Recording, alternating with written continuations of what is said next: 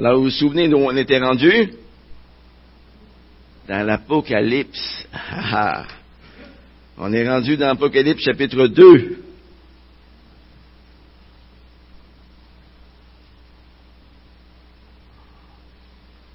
Alors, c'est une joie pour mon épouse et moi d'être avec vous ce matin. On s'ennuie de vous, hein? Vous saviez pas ça? Euh, c'est ça. On peut pas être 12 ans à la même place et ensuite dire, ah ben là, jamais vu ni connu. Hein. C'est ça. Alors, verset 18, chapitre 2, je vais commencer à lire. Écrit à l'ange de l'église de Thyatire. Voici ce que dit le Fils de Dieu. C'est lui qui a les yeux comme une flamme de feu et dont les pieds sont semblables à du bronze.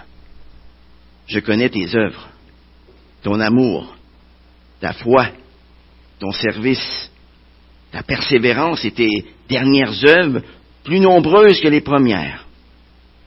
Mais ce que j'ai contre toi, c'est que tu laisses la femme Jézabel, qui se dit prophétesse, enseigner et séduire mes serviteurs pour qu'ils se livrent à l'inconduite et qu'ils mangent des viandes sacrifiées aux idoles.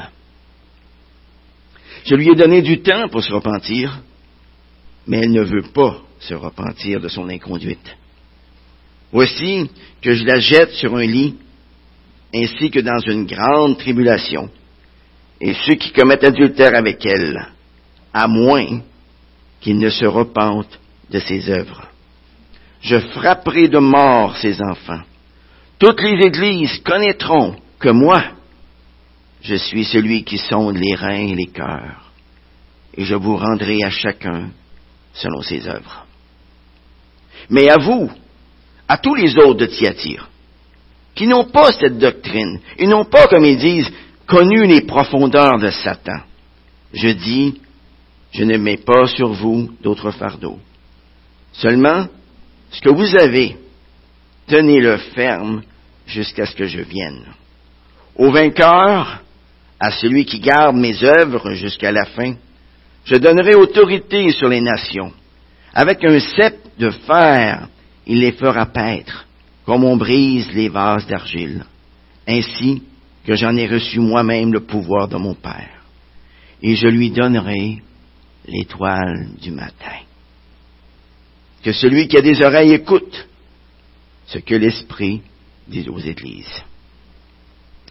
Vous êtes-vous déjà retrouvé dans une situation de compromis?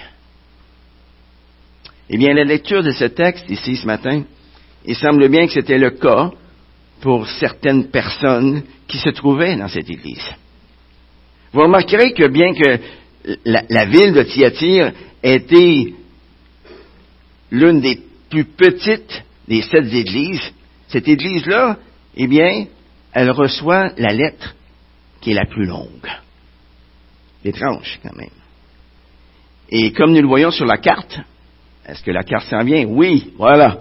Alors, comme on le voit sur la carte, eh bien, la ville de Thyatire était située à mi-chemin entre Pergame et Sardes.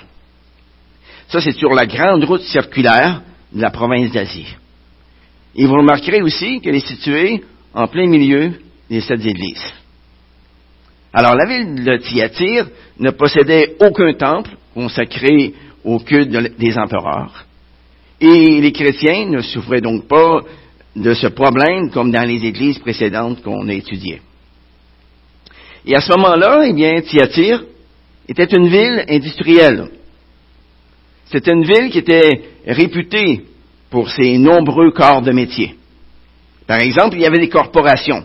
il y avait différentes corporations de métiers, comme des corporations de boulangers, euh, corporations du travailleur du bronze, des cordonniers, des tisserands, des tanneurs, des teinturiers, des potiers, etc. Et tout comme le travailleur d'aujourd'hui, eh bien,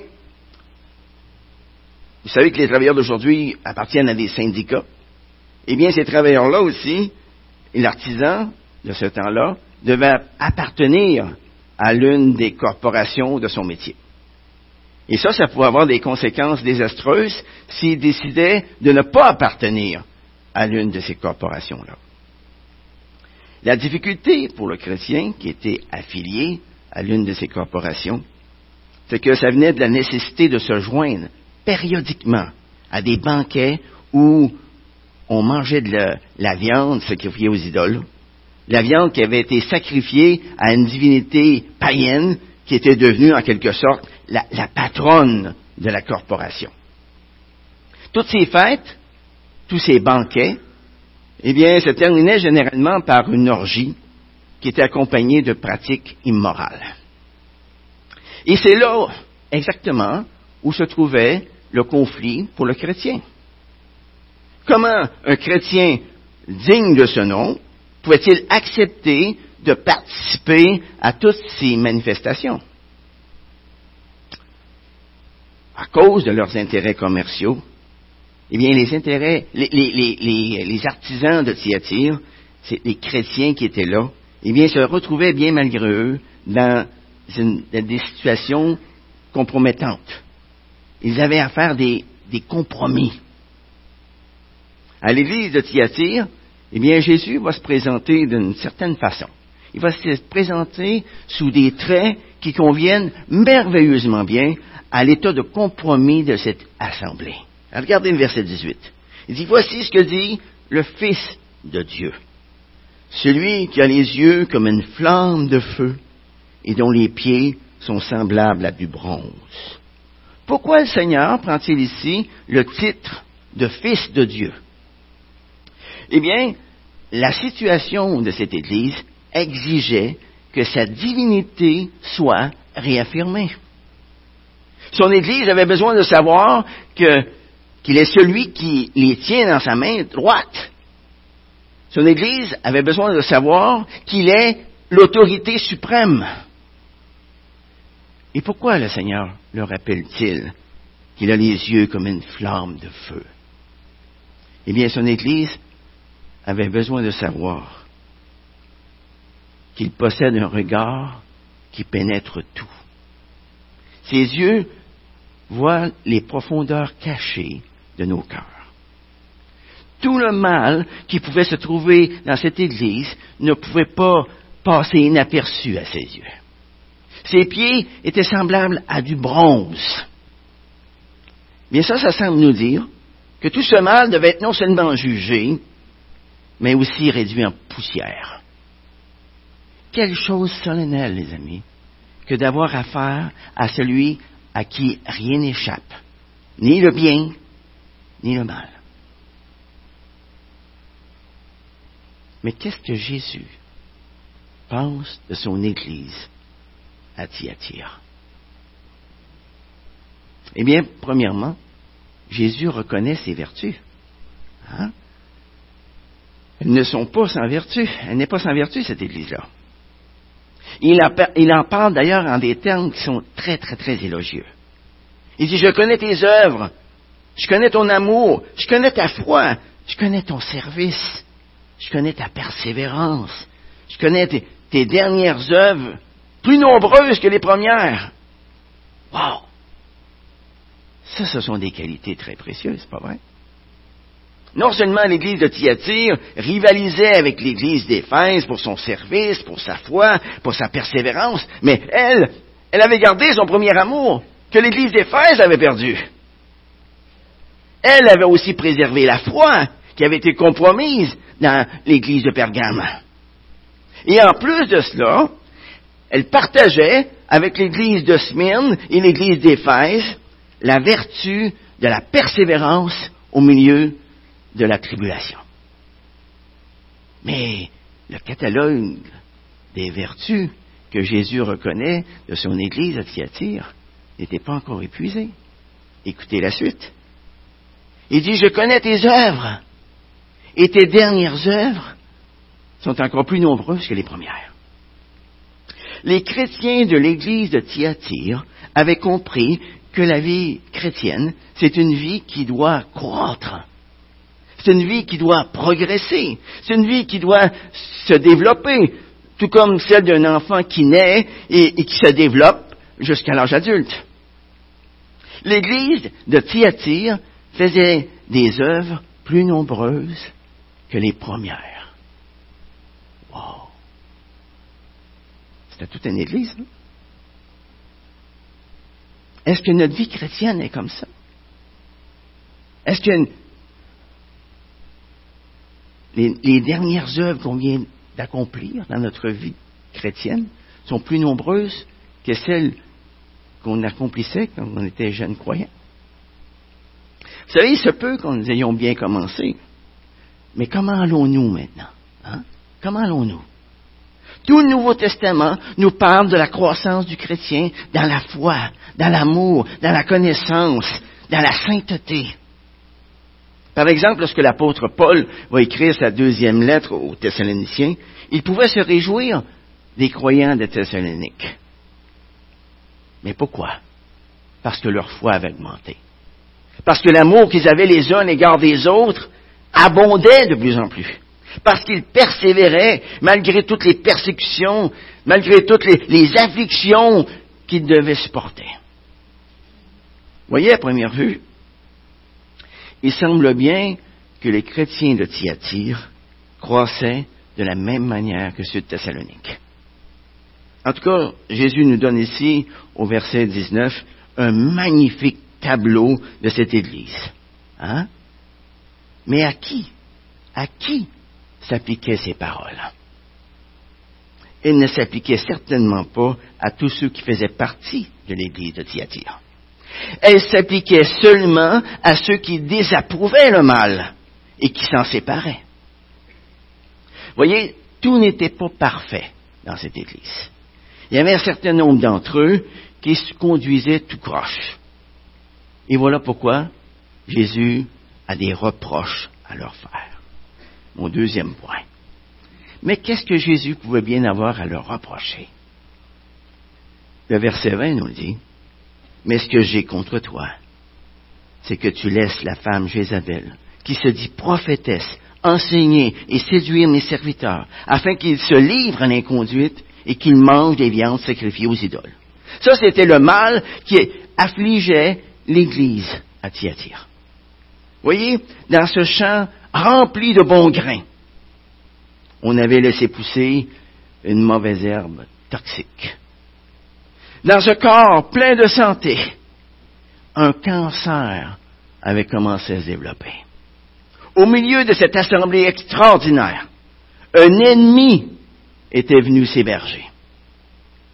Ah, l'Église de, de était reconnu pour, pour son amour, pour sa foi, pour son service, pour sa persévérance.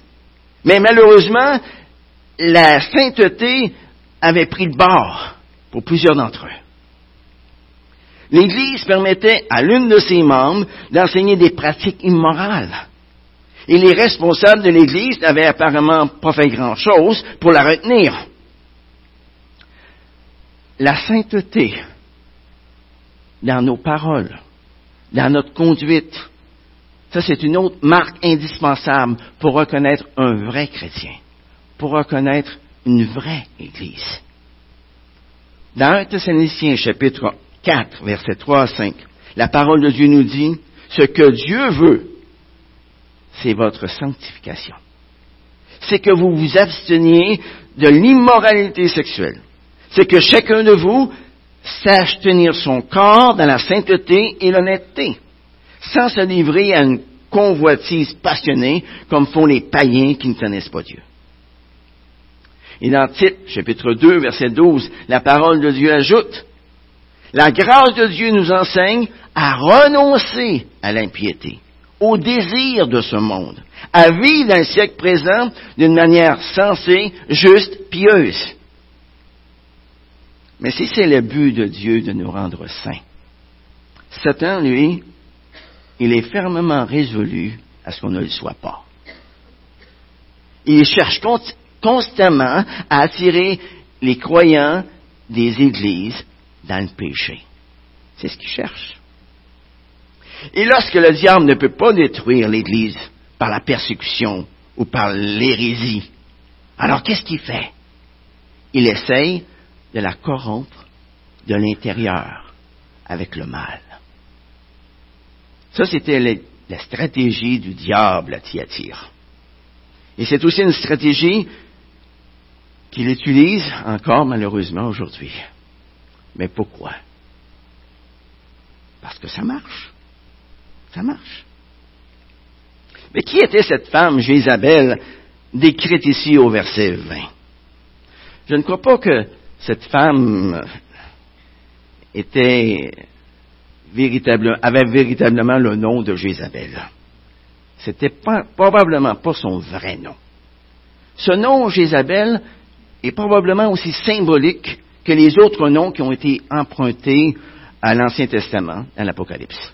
Des noms tels que Balaam, des noms tels que Sodome, Babylone, etc. Le nom que le Seigneur donne à cette femme suggère qu'elle corrompait l'église de Thyatire de la même façon que Jézabel, la méchante femme du roi Akab. Vous vous souvenez de cette femme? Elle avait entraîné le peuple d'Israël dans l'idolâtrie près de mille ans plus tôt. Cette femme à Thyatire se, se présentait comme étant une prophétesse. C'est-à-dire qu'elle disait que ses enseignements devaient être reçus comme venant de Dieu lui-même. Cette femme enseignait aux chrétiens qui travaillaient dans les différents corps de métier de la ville de Thyatire qu'ils pouvaient participer sans aucun problème au culte des idoles, qu'ils pouvaient se livrer à la débauche, ils pouvaient manger des viandes sacrifiées aux, idoles. Pas de problème. Il n'y en a pas de problème. Il ne faut pas chercher des problèmes où il n'y en a pas. Hein? Et de cette manière, eh bien, certains chrétiens avaient été conduits dans l'erreur et le mensonge. Ils s'étaient détournés de Dieu, tout en continuant de croire qu'ils lui obéissaient encore. Au prix de quelques petits compromis avec le paganisme, eh bien, cette femme promettait la prospérité aux chrétiens. Elle disait, ben, ben, voyons donc, pourquoi boycotter les, les, banquets des corporations artisanales et se faire exclure de son métier? Faut-il choisir entre le Christ et la pauvreté? Jézabel leur disait aussi, vous pouvez participer aux fêtes de votre, de votre corporation. Après tout, un chrétien, c'est un homme libre. Hein? Les idoles ne sont rien. L'âme n'est pas affectée par ce qui se passe dans son corps. Et voilà une solution qui était très séduisante pour des artisans, pour des marchands qui étaient tiraillés entre leur fidélité à Christ et les intérêts économiques et professionnels. La ruse du diable ici, c'était d'allier le christianisme à l'idolâtrie, sous la prétention que cet enseignement venait de Dieu lui-même. Comme vous le voyez à Thyatire, la menace venait de l'intérieur de l'Église. Lorsque la menace vient de l'extérieur, on la voit venir beaucoup plus facilement. Mais quand ça vient de l'intérieur, c'est un petit peu comme un feu de terre noire. Vous connaissez ça, des feux de terre noire? Ceux qui ont déjà été cultivateurs. Hmm? Un feu de terre noire, ça, ça rumine par en dessous. Et quand il y a un temps de sécheresse, eh bien, le feu part. Alors qu'un feu qui vient de l'extérieur, il est visible à l'œil nu, il est visible de loin, on le voit venir. Mais quand ça vient de l'intérieur, c'est beaucoup plus problématique. Beaucoup plus. Il semble bien ici que les disciples de Jézabel ressemblaient à s'y méprendre aux Nicolaïtes, aux partisans de Balaam que vous avez étudiés dans, l'église de Pergame qui pratiquaient eux aussi l'immoralité sexuelle et qui mangeaient eux aussi des viandes sacrifiées aux idoles. Et à l'exemple des, Nicolaïtes, à l'exemple des, partisans de Balaam, les disciples de Jézabel avaient eux aussi attrapé le virus du compromis avec la culture ambiante qui était imbibée d'idolâtrie, imbibée de débauche. Leur slogan pouvait se résumer en quelques mots faut quand même pas voir des péchés partout. Hein? Ce que je fais, c'est pas si grave que ça. Après tout, on est sauvé par la foi. On est sauvé par grâce. Et ceux qui auraient dû veiller sur le troupeau de Dieu à Thyatire avaient laissé ce mal s'établir et se répandre. Il se montrait faible, sans colonne vertébrale, devant cette nouvelle Jézabel, tout comme l'avait été le roi Akab avec sa femme Jézabel dans l'Ancien Testament. Alors, sans doute que plusieurs chrétiens de l'Église n'étaient pas pleinement conscients de tout ce qui se passait derrière les portes closes, de tout ce qui se passait dans les ténèbres. Ceux qui s'étaient rangés du côté de Jézabel pratiquaient sans aucun doute leurs mauvaises œuvres en secret. Ils ne devaient pas s'en. Hein. Mais Jésus-Christ savait exactement tout ce qui se passait. Il le voyait très bien. Ses yeux sont comme une flamme de feu, nous dit-il au verset 18. À son regard de flamme, rien n'est couvert, rien n'est caché. Au verset 23, Jésus dit aux chrétiens de Thyatire, Je suis celui qui, qui sonde les cœurs et les reins. Vous savez, cette connaissance intime des, pensées, des motifs secrets de tous les hommes, ça c'est une faculté qui est mentionnée fréquemment dans l'Ancien Testament et qui s'applique à Dieu seulement. Par exemple, dans Jérémie, chapitre 17, versets 9 à 10, le prophète Jérémie est en train d'écrire la parole que Dieu lui transmet. Et qu'est-ce que Dieu lui dit? Le cœur de l'homme est tortueux par-dessus tout et il est méchant. Moi, l'Éternel, j'éprouve le cœur. Je sonde les reins pour rendre à chacun selon ses voies, selon le fruit de ses agissements. Et ici, Jésus-Christ, le Fils de Dieu, réclame posséder cette même faculté. D'ailleurs, lorsque Jésus était sur la terre, ses ennemis et les disciples de Jésus étaient étonnés de voir Jésus avoir cette capacité de lire dans les pensées des autres. Par exemple, dans Jean chapitre 2, verset 25, l'apôtre Jean va écrire, Jésus n'avait pas besoin qu'on lui rende témoignage de quelqu'un. Il savait de lui-même ce qui était dans l'homme. Et ses disciples en étaient arrivés à la conclusion que rien, absolument rien, ne pouvait lui être caché. Tu connais toutes choses, lui dit Pierre avec conviction. Vous savez, aujourd'hui, ceux qui rejettent Dieu aiment se persuader que leur méchanceté ne, sera jamais connue ni révélée. Ils aiment dire de Dieu qu'il ne les voit pas et que par conséquent, il ne les jugera pas. Mais de façon catégorique, la parole de Dieu déclare tout le contraire. La parole de Dieu déclare que Dieu les voit et que Dieu les jugera. Par exemple, dans Isaïe chapitre 29, verset 19, la parole de Dieu dit, Malheur à ceux qui, qui se cachent de l'Éternel pour cacher leurs projets. Œuvres, leurs œuvres se font dans les ténèbres et ils disent, qui nous voit? Qui nous connaît? Mais dans Hébreu chapitre 4, verset 13, la parole de Dieu nous dit, il n'y a aucune créature qui soit invisible devant lui. Tout est mis à nu et terrassé aux yeux de celui à qui nous devons rendre compte. Absolument rien dans toute la création n'est caché au regard de Dieu. Le peuple de Dieu a besoin de comprendre qu'il vit présentement dans la présence de Christ, dont les yeux sont comme une flamme de feu, et qu'il est celui qui sonde les cœurs et les reins, celui qui sonde les pensées. Vous savez que je le veuille ou pas, à chaque jour, Jésus me sonde il me connaît. Il sait quand je m'assieds et quand je me lève. Il comprend de loin ma pensée. Il sait quand je marche et quand je me couche. Il pénètre toutes mes voies, car la parole n'est pas sur la langue que déjà il la connaît entièrement. Il m'entoure par derrière et par devant, et il met sa main sur moi. Tiré du psaume 139, versets 1 à 5. Il est là. Il est là. Voyez, on ne peut pas échapper à sa présence. On ne peut pas y échapper.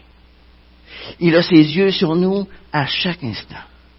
Se souvenir de cela, à chaque jour, ça devrait être pour nous un puissant stimulus pour vivre une vie sainte. Ça, c'est ce que la parole de Dieu veut dire en parlant de vivre dans la crainte de Dieu. Hein? Mais revenons à l'église de Thyatire. Qu'est-ce que Jésus fait face à un tel constat d'échec de la part de son Église? Eh bien, Jésus propose une solution. Il propose une solution au mal qui sévit au milieu d'elle. Dans les versets 21 et 22, Jésus invite ceux qui ont péché avec Jézabel à se repentir. Ils ont déjà eu l'opportunité de le faire, mais ils n'ont pas encore vraiment saisi l'invitation. Regardez versets 21 et 22. Je lui ai donné du temps pour se repentir, mais elle ne veut pas se repentir de son inconduite. Voici que je la jette sur un lit, ainsi que dans une grande tribulation, et ceux qui commettent adultère avec elle, à moins, à moins qu'ils ne se repentent de ses œuvres.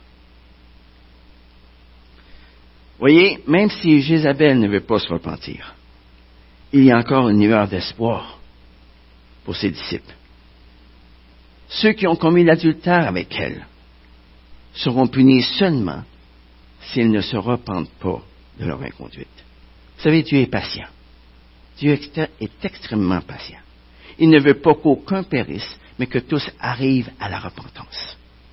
Dieu ne désire pas la mort de celui qui meurt. Il veut qu'il change de voie et qu'il vive. Mais Jésus ne nous oblige pas à nous repentir. Il ne brise pas de force notre volonté obstinée. Si cet avertissement final n'est pas entendu, le jugement va suivre. La porte de la repentance est encore ouverte. Il y a encore du temps.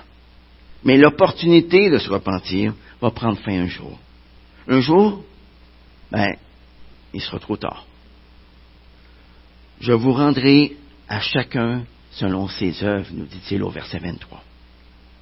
Vous savez, le Seigneur connaît les pensées, connaît les, sentiments de nos cœurs. Puis on ne peut pas le séduire par des beaux dehors religieux. On peut séduire les gens avec nos beaux dehors religieux, mais on ne peut pas séduire le Seigneur avec ça. La nature du jugement à venir, pour ceux qui suivent Jézabel, est formulée en des termes très dramatiques et en partie symboliques. Regardez les versets 22-23. Voici que je la jette sur un lit, ainsi que dans une grande tribulation. Et ceux qui commettent adultère avec elle, à moins qu'ils ne se repentent de ses œuvres, je frapperai de mort ses enfants. Le jugement de Dieu sur elle sera à la mesure de son crime. Son lit de péché va devenir un lit de souffrance. Les plaisirs du péché feront place aux douleurs de l'affliction et sa descendance sera tuée. Et tout comme les fils d'Akam et de Jézabel dans l'Ancien Testament, bien ceux qui se sont associés à Jézabel seront aussi condamnés à la maladie et à la mort. Vous savez, de nos jours, de telles personnes peuvent ne pas souffrir d'un jugement physique immédiat. Mais la Bible nous dit que les méchants n'hériteront pas le royaume de Dieu. Et ça, c'est beaucoup plus grave. Beaucoup plus grave que de souffrir ou de mourir physiquement ici bon. Puis après avoir prononcé le jugement sur Jézabel, sur ceux qui se sont joints à elle, eh bien le Seigneur va adresser ensuite à ceux qu'il considère en dehors de ce mauvais état, il va leur adresser cette recommandation au verset 24 et 25. Mais à vous, à tous les autres de Thyatire, qui n'ont pas cette doctrine, ils n'ont pas, comme ils disent, connu les profondeurs de Satan. Je dis, je ne mets pas sur vous d'autres fardeaux, seulement ce que vous avez, tenez-le ferme jusqu'à ce que je vienne. Qu'est-ce qu'il leur demande ici? il leur demande simplement de rester fermement attachés à lui. Vous savez, si Jésus n'a pas la première place dans mon cœur, qui va l'occuper? Qui va l'occuper? Ce n'étaient pas tous les chrétiens de Thyatire qui avaient été infectés par le virus du compromis de Jézabel. Mais plusieurs avaient résisté à ce virus-là. Ils avaient tenu ferme face à la tentation. Ils n'avaient pas connu les profondeurs de Satan. En d'autres mots, il y avait un reste qui était resté fidèle à Dieu dans cette Église. Et à ceux-ci, Jésus va leur dire, je ne mets pas sur vous d'autres fardeaux. Seulement ce que vous avez, tenez-le ferme jusqu'à ce que je vienne. Une leçon importante ici nous apparaît dans ces paroles. C'est une leçon à laquelle nous aurions avantage à porter attention. Nous ne devons pas réagir à un laxisme, à un laxisme extrême autour de nous en développant une rigidité extrême pour nous-mêmes et pour les autres. Aujourd'hui, on peut voir dans différentes sectes et dans différentes dénominations des dirigeants qui imposent chez leurs membres des restrictions qui vont bien au-delà de ce que la parole de Dieu leur demande. Par exemple, on peut voir chez la communauté Amish une vive opposition à toutes les inventions des deux derniers siècles. Ils vivent séparés du monde qui les entoure. Je ne pense pas que Dieu exige cela des chrétiens. On peut voir aussi chez les témoins de Jéhovah une séparation avec les membres de leur famille qui ne font pas partie de leur groupe. Je ne pense pas que Dieu exige ça des chrétiens non plus.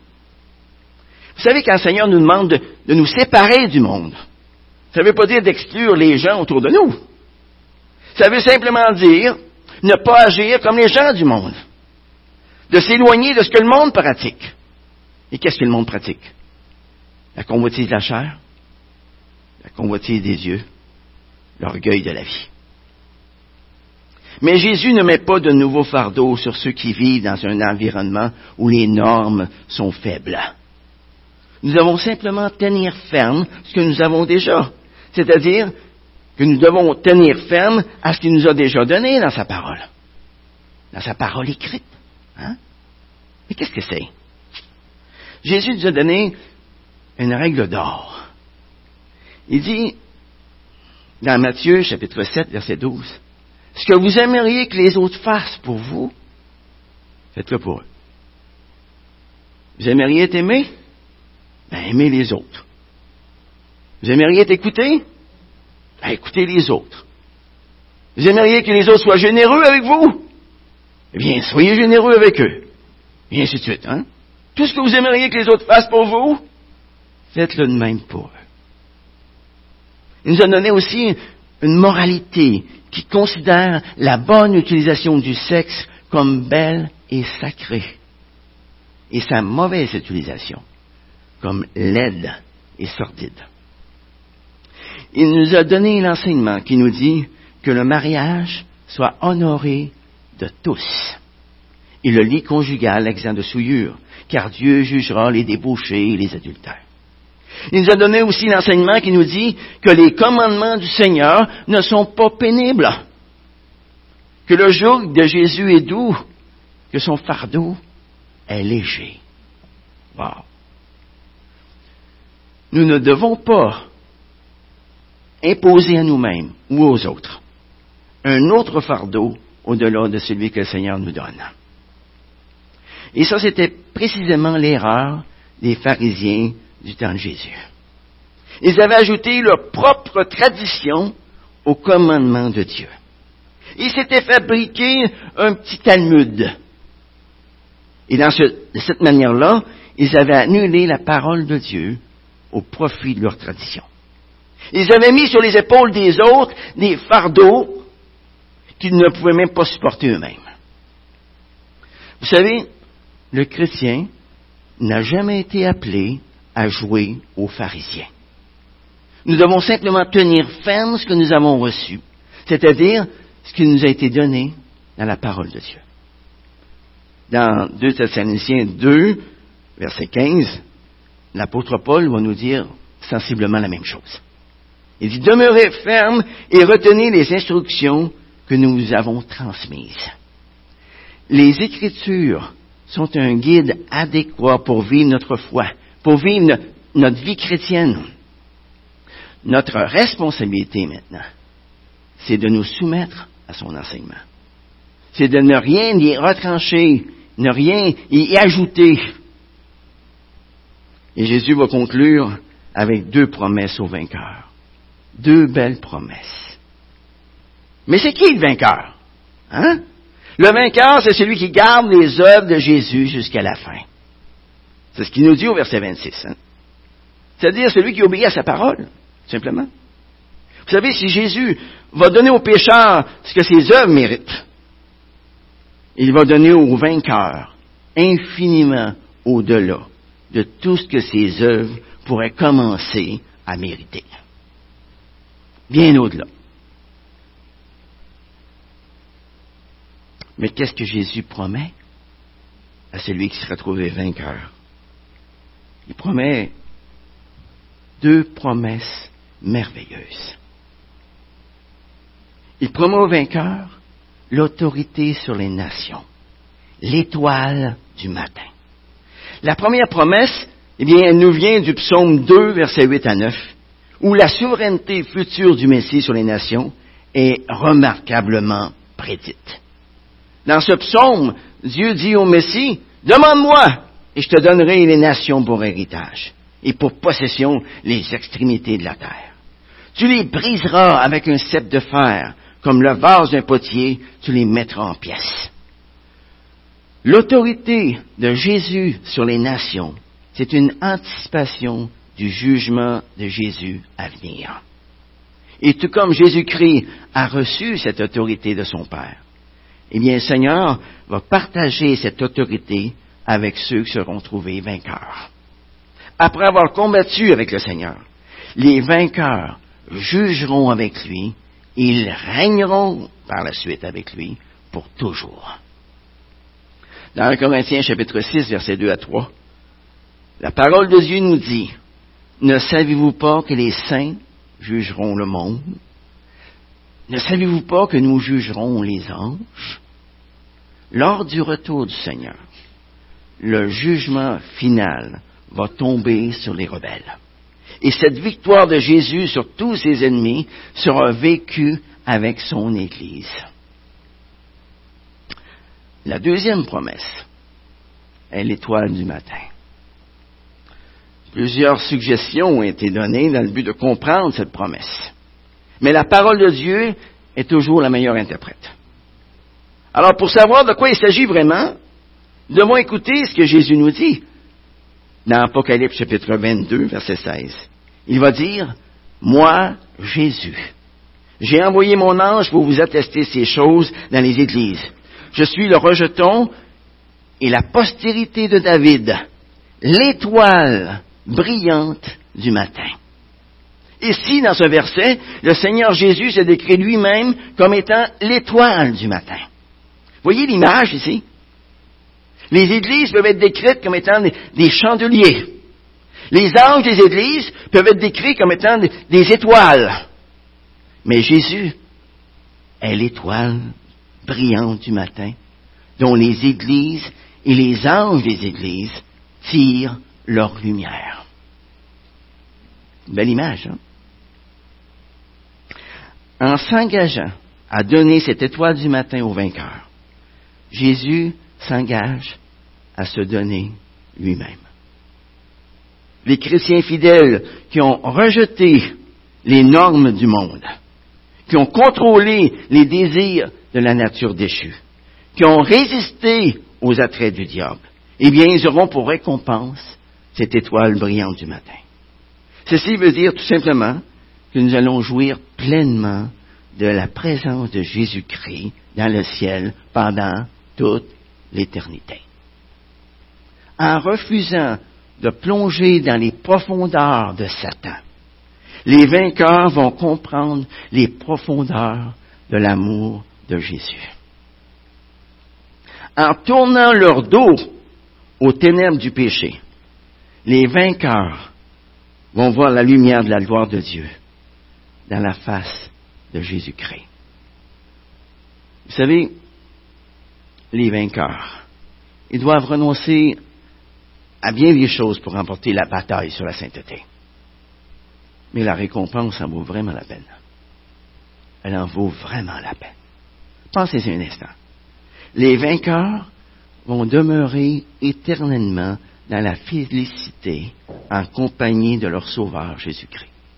Éternellement.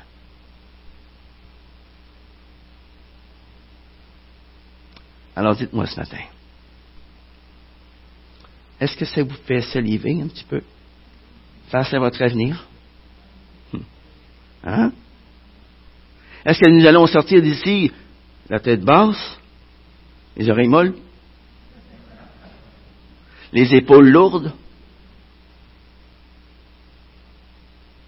Ou bien nous allons sortir d'ici ce matin avec une joie inexprimable, avec une reconnaissance infinie, avec une espérance vivante qui va nous pousser à agir de telle sorte que nos dernières œuvres vont être encore plus nombreuses que les premières. Prions.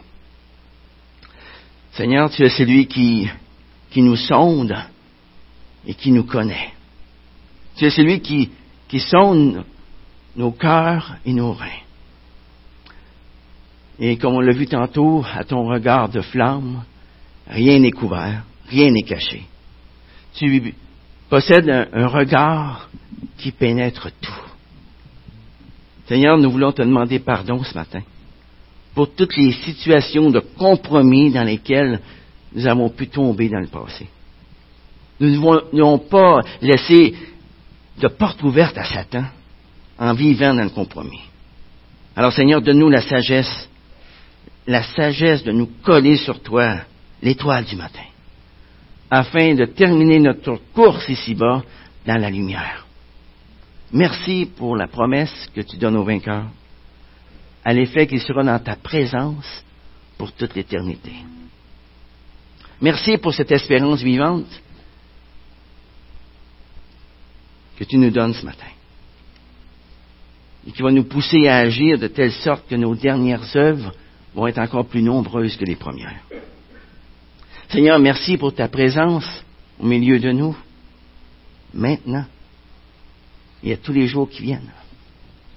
Donne-nous la sagesse, Seigneur, d'en demeurer conscient tous les jours de notre vie. En ton nom, pour ta gloire, te prions. Amen.